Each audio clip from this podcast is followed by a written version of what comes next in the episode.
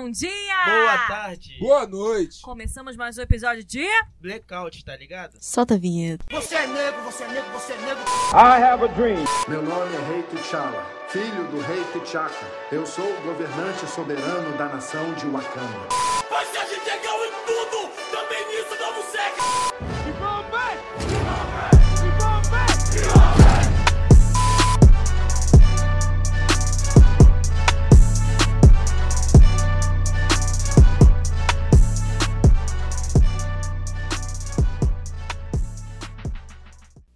Voltamos e com esse assunto vaidade e autoestima. Mas primeiro eu vou me apresentar, meu nome é Caio Borges e hoje eu vou jogar aqui pra mim, porque hoje eu não tô sozinho, eu tô repleto. Hoje eu estou repleto, Ad- adoro quando o estúdio tá assim. Eu sou o Caio, gente, Caio Santos. Eu sou Isabelle Fernandes. Meu nome é Gabriel Dias. E eu, Adriane Queiroz. Isso, pra vocês. Não, eu vou, vou selecionar, porque hoje, agora é roleta russa. Adriane, é, pra falar que falou pra mim não, né? Pra você, o que é autoestima? Pra mim, autoestima é quando o que eu acho de mim, o que eu acho de mim e a avaliação subjetiva que eu faço minha. E as pessoas e vaidade, né?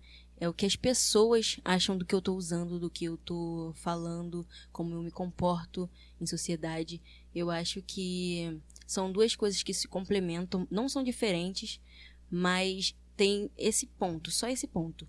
O que a pessoa acha e o que você acha de você. É isso. E você, Bel?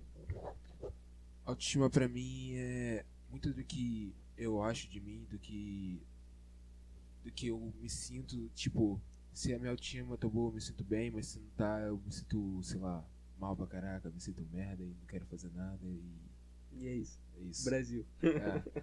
E você, cara? Ah, mano, autoestima pra mim é, tipo assim, uma coisa que tu constrói com o tempo, tá ligado? Uma... O quanto você confia em você mesmo, o que tu sabe, o é... Autoestima pra mim é, tipo assim, algo que você vai construindo com o tempo. Você confia em você mesmo, você sabe quem você é, você sabe que independente do que os outros pensam, você é aquilo, enfim, em relação a qualquer coisa. Se você é bonito, se você é inteligente, se você enfim, em qualquer área. E vaidade são coisas que andam juntas, né? É, a vaidade, quando você tem uma autoestima, geralmente ela não depende muito do que os outros pensam, sim com que você se sente bem. Você se arruma, você compra roupa cara ou enfim, compra qualquer coisa pra usar porque você se sente bem com aquilo, não pensando tanto no que o outro vai achar de você. Assim, é, tem, um, tem aquele famoso ditado, né? Tudo que é caro é bom, né? Então por isso que pega na autoestima. Sim, não. Tipo Nike. E você? Beli? E você, Beli? Então, bem, eu acredito que a autoestima e a vaidade são coisas diferentes. Por mais que nós, no dia a dia, relacionemos muito as duas coisas, eu acredito assim que a vaidade é algo mais ex- externa. É um estereótipo, por exemplo. Eu quero mostrar para os outros uma coisa que muitas das vezes eu não sou. Eu quero mostrar para uma pessoa que eu consigo ter um tênis caro, muitas das vezes eu, sei lá, aquele tênis nem me agrada, mas eu quero mostrar para o outro que eu tenho aquele tênis que está na moda, que todo mundo usa. E isso também vai para fala, isso também vai para o grupo de social de amigos, isso também vai para sua conta bancária, para sua casa, para o seu carro. Eu acredito que a vaidade é um estilo de vida, um estilo de, de vida assim que a pessoa tem que se vestir de determinada maneira para ser bonita, tem que ter tal corpo para se sentir completa, para me sentir bonita comigo mesma, bem, confortável, e o que eu uso para chamar a atenção de uma outra pessoa. Partindo disso aí que a Berry falou, a vaidade ela tem motivações. Então, ela pode ser tanto pro outro quanto pra você mesmo. Então, não necessariamente é O que seria, oposto. o, o- qual seria, assim, pra você mesmo? Na sua opinião? Tipo assim, é, é tipo assim, eu independente de ninguém, tu pode chegar e falar pra mim, mano, essa camisa não tá legal. Mas pra mim, eu acho que essa camisa tá braba e é isso, eu vou usar ela porque eu sei que tá bonita em mim. Mas isso não, não, não pega na sua autoestima? Sim, exatamente. Acho que o, o que eu quero dizer, não necessariamente elas são opostas.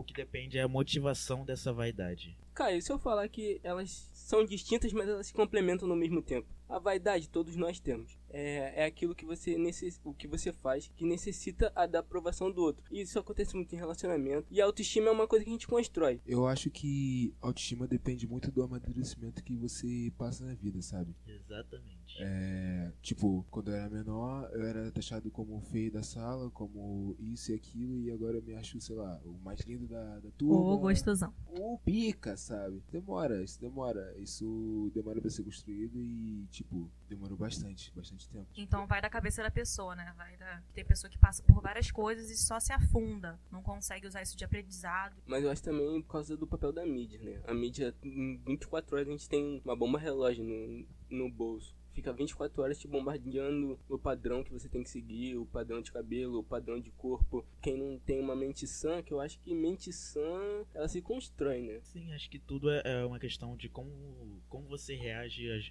às coisas que você enfrenta na vida. Como você aprende com as situações que você passa. Quem ia te ajudar a passar isso? Ou você passa sozinho? Ah, mano, no meu caso, foi muito sozinho mesmo. Pra mim foi eu e eu e o Blackout. O, Também. É, o Blackout foi uma parte importante nisso. E eu acho que aqui o que a gente tem em comum, o basquete. Surreal. Com o divisor foi. de água. Sim. Não, É, mas não é assim, incomum eu- comigo. Eu não entendi. As meninas estão aqui e não jogam basquete. Mas Não, vocês mas- veem. É, mas assim, eu, eu quando eu encontrei o Caio, eu achava que ele não era ele não se achava negro. Ele tinha alguma coisa que alguém falava alguma coisa e ele não, não aí eu ficava, cara, mas tu é negro, cara. Você não é, não, você é É, negro. mano, era, era tipo isso mesmo, porque eu não fui ensinado que eu era negro. Tipo, ninguém me disse, ninguém. Ninguém me ensinou isso, cara. Foi uma coisa que eu aprendi com o tempo, que eu, que eu passei a observar. Enfim, foi uma construção, um, um processo de conhecimento. E vocês? Eu acho que eu troquei de ambiente e aí foi muito melhor pra mim. Eu troquei de escola duas vezes. Então, quando eu troquei daqui pra lá, do mais novo pro mais velho, eu já fiquei tipo, já me achei, vou, falei, vou mudar, porque se eu for a mesma pessoa que eu fui no outro colégio, as pessoas vão fazer a mesma coisa que faziam comigo lá. Então, eu decidi mudar, ainda criei um novo apelido, falei, ninguém vai me chamar de Dri mais, vai todo mundo me chamar de Drica. Então, tá, você é a Drica e criei tipo um personagem, mas hoje eu vejo que ele não é mais um personagem, é a pessoa que eu sou e eu criei isso. Eu me construí, eu adivinhei quem eu sou. Do nada, eu fui me construindo. E aí agora o Blackout está me ajudando mais ainda, porque, tipo, é um processo de, constru de construção. Eu me acho super madura para algumas coisas, mas pra essa parte de corpo, de mente, assim, não sou tão. Não me acho a pessoa mais bonita do mundo. As pessoas têm que sempre estar falando, pô, você é bonita. Eu falo, não, não sou. Mas aí, Eu, eu Eu já, vou. eu já reparei que ninguém sabe é, receber um elogio. não, ninguém. Eu, eu então falo, tá bonita? Eu falo, não, não sou não. Não, tá, tá doido? Não, Eu- bonito não. Aí, Aí é, eu- é mais fácil apontar seus defeitos do que suas qualidades. Sim. Aí eu percebi que foi isso. Eu fui construindo. E aí agora tô aí. Tô, tô ainda nessa, nessa luta. Foi meio que você falou assim: é ela que eu quero ser. É. Você passou a ser, a fingir ser ela antes de ser e agora tá começando a Sim. entrar. Eu passei por uma crise muito grande de dupla personalidade, porque em casa eu era Dri ainda, e lá eu era Drica. Então a Drica conhecia todo mundo na escola, a Drica era outra pessoa. O Caio pode falar. É, A é. Drica era outra mas, pessoa. mas assim, quem você olhou na escola, ou seja, sei lá, no seu convívio, que você falou assim, se eu for a metade que ela é, eu vou me dar bem. Conheci muita gente lá, mas antes já tinha gente nessa primeira escola, já tinha gente boa, sabe? Que eu conhecia, que eu gostava. É, você, a sua mãe, a minha mãe. A, a- tipo assim, as pessoas. Eu fui construindo outras pessoas, fui olhando essas pessoas de fora mesmo daquele convívio. E aí eu criei a, a pessoa que eu queria ser. E falei, eu não vou fazer essas coisas, porque eu não gosto, e vou fazer essas coisas. Com aquelas pessoas ali, daquele jeito que aquelas pessoas fazem. E minha mãe se impõe muito, então eu peguei isso da minha mãe e falei, isso aqui eu quero da minha mãe. A mãe do Caio é- foi muito importante, porque ela passei um tempo com ela, ela me, me ensinou que é importante estar em grupo, conhecer pessoas, saber falar com as pessoas, porque eu não falava. Eu era muito quieta, então aí agora eu consigo falar com as pessoas, estar aqui num grupo com vocês conversando e me sentir bem. Ah, Antes não, eu estaria no canto, Falaria sim ou não. Sim, não, sim, não. Agora eu consigo falar, porque eu criei esse personagem. E hoje eu sou essa pessoa, É, Dri ou Drica, pra mim tanto faz, eu sou as duas. E hoje eu sei que eu sou as duas. Antes não, antes eu era lá a Drica e que a Dri, e eu ficava nessa. Quem eu sou, embate. quem eu sou, quem eu sou. E aí agora eu sei, sou as duas, sou elas. Eu sou Adriane Queiroz. Isso, Isso aí, com 20 anos de idade. isso. Ah. e você, Isabel? Não tem ninguém que você olhe e fala, ah, aquela pessoa ali me inspirou nisso. Acredito que algo que me inspire seja, hoje em dia, a vontade de viver as coisas que eu vi, as pessoas que conheci, os lugares onde eu passei, as mudanças que foram várias na minha vida. E isso tudo foi uma foi agregando mais vontade, entendeu? De elevar minha autoestima, por mais que seja muito difícil, as pessoas te vão olhar e falar assim, mas poxa, como você não consegue ter uma autoestima lá no teto? Poxa, eu não consigo. Mas eu acredito que a minha força de vontade e tendo pessoas com energia positiva, pessoas que me coloquem pra cima, eu vou conseguir me então colocar conta pra uma, cima. conta uma história pra gente, pessoal. Poxa, história pessoal, que Tom vai querer rir da minha cara, mas tudo bem. Hoje em dia eu conto rindo, mas eu até tava falando isso com uma pessoa em relação a, tipo, uma festa. Acho que eu tinha, sei lá, uns 10 anos e tal. Eu resolvi pegar um batom. 10 anos. Adolescente, 10 anos. O quê? Adolescente jovem? Eu sou pré-adolescente. Eu tava à criança. frente do meu tempo, tá, gente? Só deixando bem claro. Nós mulheres sempre estamos à frente do à nosso frente, tempo. exatamente. Uh, Visionárias. Disco. Não, Beleza. 10 anos eu tava correndo pra ver Liga da Justiça, entendeu? 10 anos eu tava Homens. comendo meleca. Eu tava correndo pra ver Super Choque. Isso. Bem, aí eu fui pra essa festa. Aí, lá em casa ninguém usava maquiagem. Eu resolvi arriscar e passar maquiagem. A maquiagem, no caso, era um batom vermelho da Avon, que até hoje eu lembro porra da marca. Eu passei esse batom no, na bochecha. É, minha amiga, eu passei literalmente essa porcaria na cara. E fui pra festa. Daí, eu achei que tava maravilhosa, porque na luz da minha casa tava excelente. Bateu a porcaria da luz da festa, deu algum problema ali. Ficou super vermelho, gente, sério. Só que eu não me toquei. Aí chegou um garoto, um moleque, sei lá o quê, falou sobre que tinha um garoto querendo interessado em mim. Ah, fiquei feliz. Beleza, tá? Fiquei feliz, me sentindo toda, toda com meu blush de batom. Só que aí, o mesmo viadinho, ou a viadinha que eu não lembro qual, era uma criança, virou e falou que meu blush era do Bozo. E que o garoto queria ficar com uma pessoa que tava com, bu- com blush do Bozo. Tipo, nem sei quem é um Bozo. Sabia que era um palhaço, mas eu não achava que tava parecido com o Bozo. Só tava com a bochecha vermelha. Sério, fiquei com tanta vergonha que eu peguei e saí da, da festa. Fiquei na rua, tava morrendo de vergonha. Que o garoto me viu com a porcaria da bochecha vermelha. Aí, enfim, vieram, tentei tirar. Mas enfim, depois desse dia eu nunca mais esqueci disso. E hoje em dia, é, eu olhando pra tudo que eu já passei e pra essa história que eu não esqueço, eu me maqueio bem pra caramba, sabe? Eu consegui pegar essa coisa que é uma coisa ruim, uma coisa que aconteceu que me marcou e transformar numa coisa legal. Eu acho que as pessoas podem fazer isso em outras áreas também. Uma mudança que foi importante pra mim foi do ensino fundamental pro ensino médio, sabe?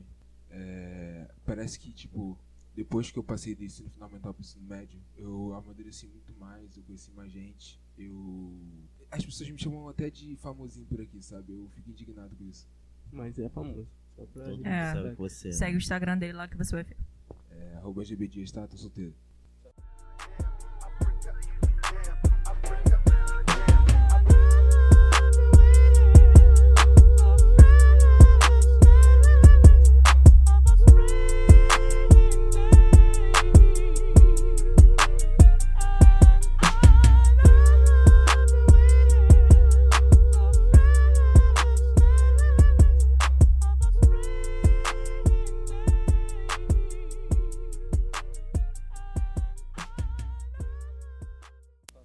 Finalizar, vamos colocar a importância dos nossos dias serem equilibrados entre os dias tristes e felizes. É muito importante saber que nós não somos felizes todos os dias e nem tristes todos os dias. Se você é muito feliz todos os dias, tem alguma coisa errada. E se você é muito triste todos os dias também, também está errado. Nós temos que procurar ajuda. Quem você confia? A primeira ajuda nunca é de um primeiro psicólogo, de uma pessoa especializada naquilo. É do seu amigo, daquela pessoa que você confia, de falar, eu tô precisando de ajuda, não tô me sentindo bem. Confia em alguém, fala. É, as pessoas, para mim, é, eu confiei em, algum, em alguém para começar a falar e aí eu consegui me encontrar. E hoje eu procuro outras pessoas, já converso mais, já falo mais. Então eu quero que vocês olhem e falem: eu preciso de ajuda. Quem que eu vou falar? Ah, eu confio nessa pessoa, confio nessa pessoa. E aí vocês vão se sentir bem melhores na primeira fala, no primeiro ato de pedir socorro. Então, para quem tiver interessado em procurar alguma ajuda profissional, conheço uma psicóloga que é muito boa. Vou pedir até pro Caio deixar na descrição o Instagram dela, que é psicóloga Cimei Santos. Aí quem tiver interesse em procurar alguma ajuda profissional, acho que tá passando por algum momento bem difícil, é só procurar. Então, pessoal, isso foi tudo. Obrigada por vocês estarem ouvindo a gente. Beijo, até o próximo episódio de Blackout.